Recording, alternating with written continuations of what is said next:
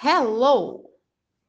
Hoje nós vamos fazer uma aula um pouquinho diferente, né? Que não é uma aula que eu vou seguir muito o livro, vai ser uma aula de um tema específico que é modal verbs, né? Então, é, eu, eu criei uma apresentação, caso vocês queiram essa apresentação para vocês acompanharem, vocês podem me pedir que eu mando para vocês, ou se não, tem lá na page uh, 108, na página 108 do livro de vocês, tem uma certa. Uma, tem bastante, na verdade, explicação ali. Eu vou pegar umas coisinhas ali, umas coisinhas da apresentação que eu for montar, mas sem problemas. Ah, também dá para vocês só irem acompanhando pelo, pelo áudio, ok?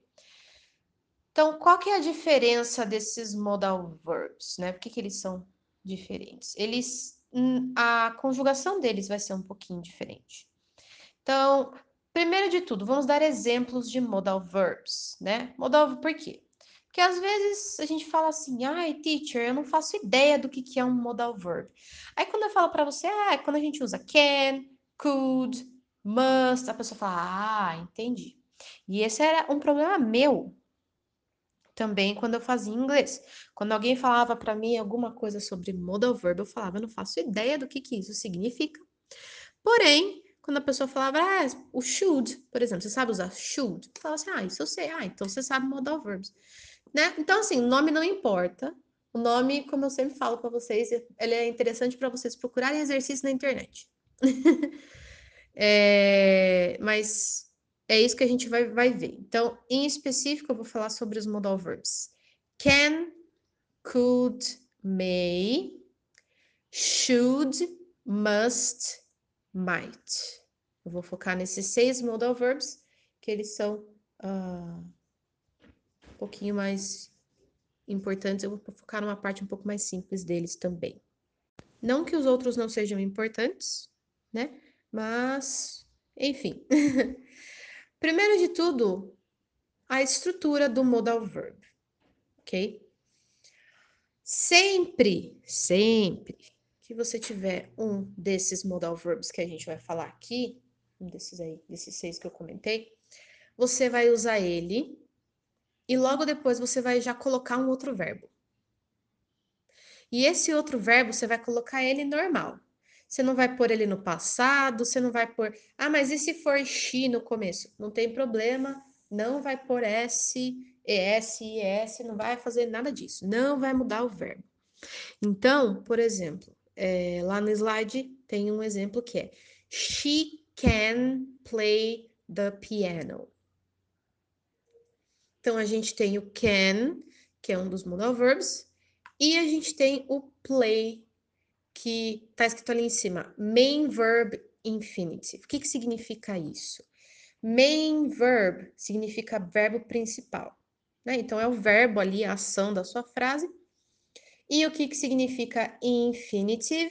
Significa um verbo sem conjugação, ou seja, não está no passado, não está no futuro, não tem ES, não tem ING, não tem nada.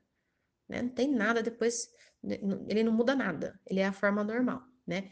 Como eu disse, não tem problema. Ai, teacher, eu não lembro o que, que significa infinitive, essas coisas. Não tem, não tem problema, né? Eu tô explicando aqui para vocês, mas é tá ali, se precisar, uh, é só jogar no Google. O que, que são verbos no infinitive?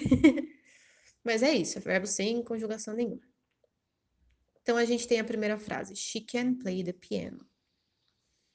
Para fazer negativa, a gente vai colocar not a gente vai colocar o not junto com aquele verbo que o, o modal verb. Então, por exemplo, a gente está falando aqui sobre can, a gente vai colocar can't.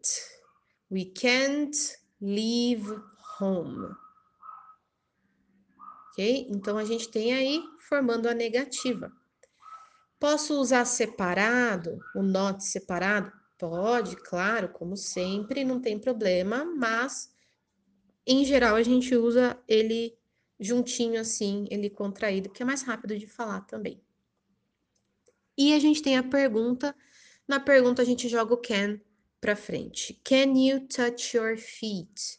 A gente simplesmente pegou can e jogou para frente, trocou de lugar com a pessoa, né? Se eu pegar a primeira frase, ah, she can play the piano. Se eu quiser transformar isso em uma pergunta, que, como que vocês acham que ia ficar? Can she play the piano? Isso aí, só pegar o can e jogar na frente do she, ok? Então, essa é a estrutura. E esses modal verbs que a gente vai falar hoje, são todos eles do mesmo jeito, né? Então, para fazer negativa vai ser do mesmo jeito, para fazer pergunta do mesmo jeito, jogando para frente. E o verbo depois não vai ficar normal, e é isso aí. Então, vamos começar a ver um por um. O primeiro modal verb que a gente vai ver, então, é o can. O can, ele pode significar três coisas. Ability, permission e possibility. Então, a gente tem ali, I can juggle, é uma ability. Ou seja, eu sei, esse juggle significa malabares, né? Então, eu sei fazer malabarismo. Mas pode ser qualquer habilidade, pode ser I can drive, é uma habilidade que eu tenho, eu, sei dirigir. Ou I can paint a picture, eu, eu sei pintar um quadro, eu tenho essa habilidade. Pode ser também habilidades que você não tenha, então I can't drive ou I can't paint a picture, sem problemas. A gente tem como permission, she can't go out tonight. Então, ela não pode sair hoje à noite. Aqui, no caso, é uma permission que ela não tem, né? Mas continua sendo nesse, nesse contexto de permission. Uh, pode ser I can watch the movie today. Então, eu tive a permissão e eu posso assistir o filme hoje à noite com vocês, por exemplo. A próxima é I broke my feet, so I can't dance.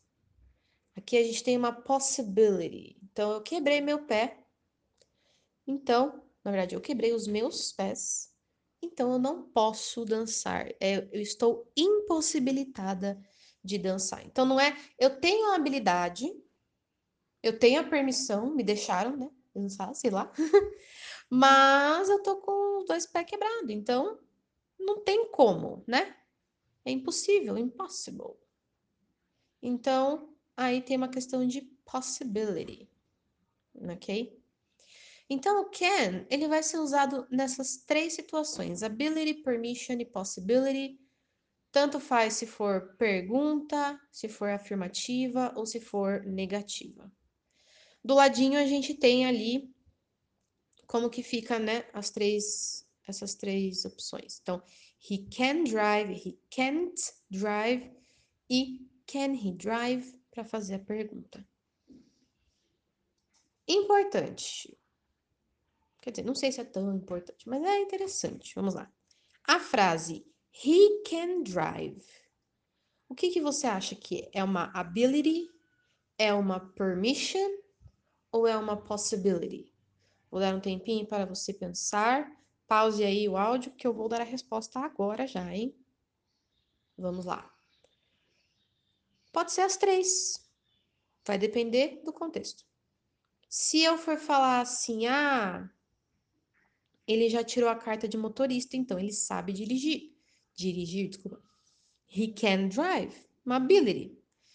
Se eu falar, ah, ele ele pediu para eu. Ele, ele, ele me pediu o carro para ele usar final de semana, então ele pode usar. Tipo assim, eu dei a permissão. He can drive. Né? Ele tem a minha permissão de dirigir o carro. E se for assim, ah, ele pediu o carro, mas eu já vou estar tá usando. Então ele, ele até tem a permissão, mas não vai ser possível porque o carro já vai estar tá sendo usado. Então, aí nesse caso seria he can't drive né? Mas não tem problema. Poderia ser, ah, então ele pode, porque o, o carro ninguém vai usar. He can drive possibility. Então tudo vai depender do contexto que você tem ali. O próximo modal verb é o could. O could é o passado do can. É isso. Simples assim. I could ride a bike when I was a kid. Então tá falando que você tinha essa habilidade quando você era criança de andar de bicicleta. É, eu posso falar o could para abilities, permission e possibilities exatamente do mesmo jeito que é o can. A diferença é que aqui a gente está falando de passado. Então, por exemplo, eu podia ter andado de bicicleta, ou senão eu sabia andar de bicicleta. Né? Vai depender aí do que, que você quer falar do seu contexto. Também a gente pode aí, como tem essa pergunta embaixo, could you open the windows, please? É, o could, para a gente fazer pergunta, ele vai mostrar politeness, ou seja, ele vai ser um pouquinho mais formal do que o can. É a mesma coisa que em português você falar, se eu falasse assim, ó. Can you open the windows? Você pode abrir a janela? É isso. Agora, se eu falar could you open the windows? Eu tô falando, você poderia abrir a janela? É isso, gente. Só isso. Essa é, é, é isso. Entendeu? Então, eles não têm nenhuma diferença com o can, a não ser que é no passado. Ok? No cantinho ali, a gente tem de novo as três versões. He could drive, he couldn't drive. E para a pergunta, could he drive?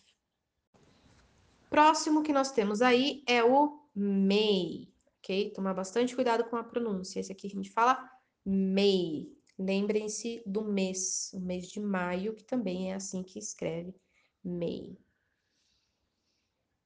O may, ele vai representar permissions e possibilities, ok? Então, basicamente, ele vai ser igual ao can, menos a opção de falar sobre abilities.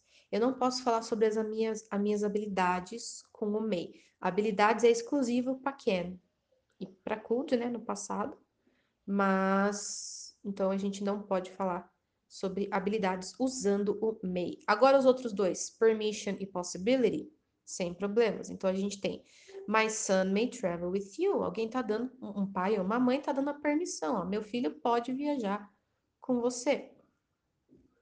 Ou na de baixo, I may not attend to the party. Desculpa, I may not attend the party. É, é, eu não posso ir na festa, não posso participar desse evento, dessa festa.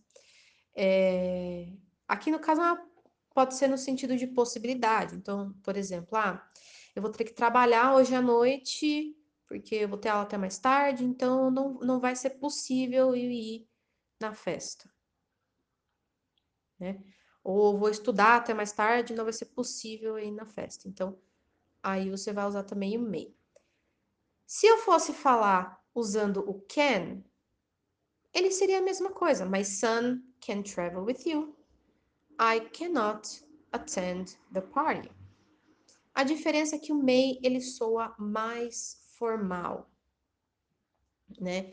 Então a gente viu que a gente pode usar o could também para quando é um pouquinho mais formal, mas o may ele é o equivalente do can nessas duas nessas duas opções, né, de permission e possibilities, porém um pouco mais formal.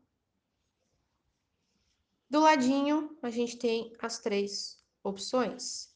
He may drive, he may not drive May he drive? Ok?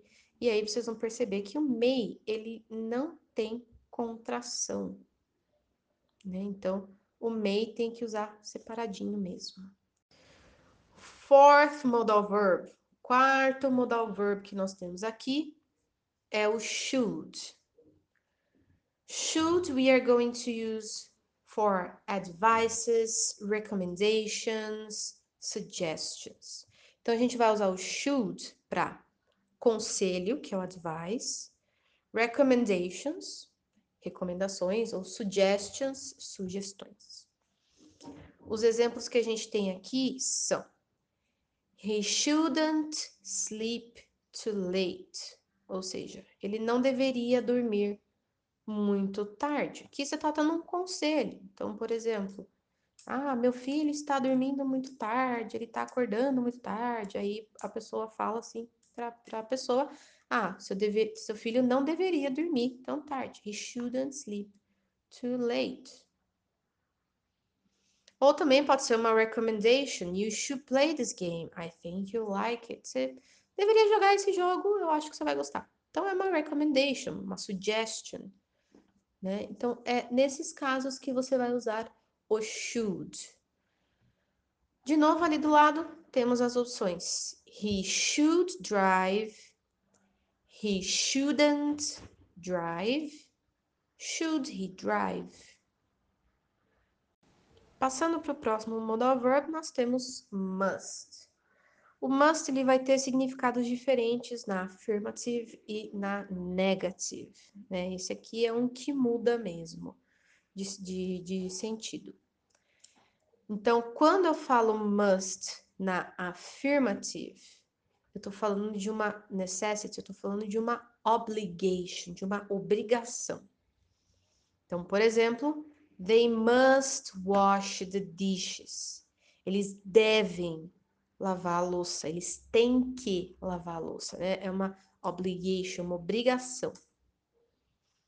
Agora, se eu falo must not, né, que é a negativa, eu não estou falando que eles não devem, né, ou que eles não precisam. Eu estou falando, na verdade, seria como se fossem eles não devem, mas é, é mais fácil vocês lembrarem como eles não podem, é uma prohibition. Must not, proibição. Então, you must not play video game. Você não pode jogar videogame. Então, aqui a gente tem uma coisa que você é obrigado a fazer na affirmative e uma coisa que você é proibido de fazer na negative. Ok? Temos ali do lado o esqueminha. He must drive. He must not drive, que ele também pode ter a contração he mustn't drive, sem problemas. E must he drive, para perguntas. Por último, a gente tem o might. O might, ele é meio como se fosse um pode ser que. A gente tem ali nos exemplos. It might rain today. Pode ser que chova hoje. Ou I might not travel to Canada. Pode ser que eu não viaje para o Canadá esse ano, né? this year. Então aqui a gente fala sobre probabilities, sobre probabilidades, né? Então coisas que podem ser que aconteçam, pode ser que não aconteça.